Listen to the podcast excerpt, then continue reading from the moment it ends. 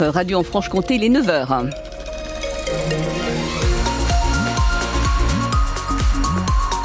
Et si vous êtes sur la route, euh, prudence, sur la départementale 480 au niveau de Blamont, il y a des travaux euh, d'élagage jusqu'au 26 janvier. Une déviation est mise en place.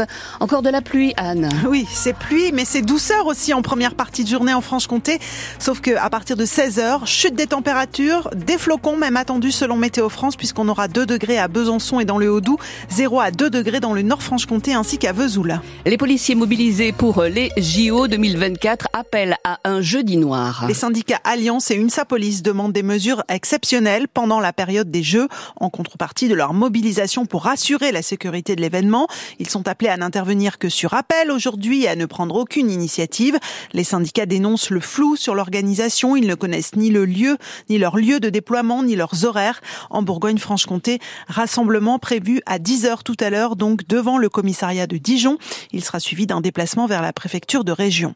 Vers une nouvelle journée de grève là dans les transports transport scolaire après l'échec hein, des négociations sur les salaires entre syndicats et direction chez Mobilité Bourgogne-Franche-Comté.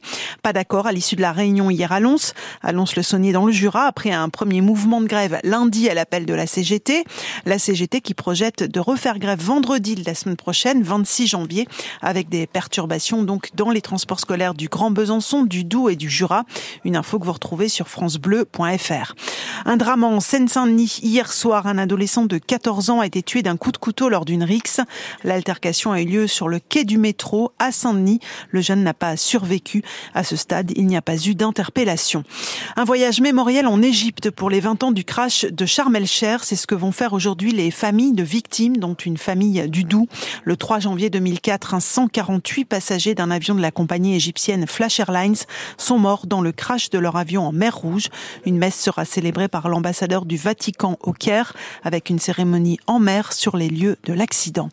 La victoire aurait pu être écrasante, elle ne l'est pas, mais c'est une victoire quand même. Voilà ce que l'on retiendra de la victoire donc de l'ESBF hier soir à domicile face à Saint-Amand-les-Eaux, 29-24. Il y avait 15 à 9 à la mi-temps, 26 à 16 avant les 11 dernières minutes de la partie. De quoi laisser la handballeuse byzantine un peu sur leur fin, à l'image de la pivot de l'ESBF, Louise Cusset. Bah oui, on a bien entamé le match. On était solide en défense en première mi-temps. On n'a pris que 9 buts. Après, bah, en deuxième mi-temps, on, s'est un peu relâché. On perd plus de ballons, on prend plus de buts.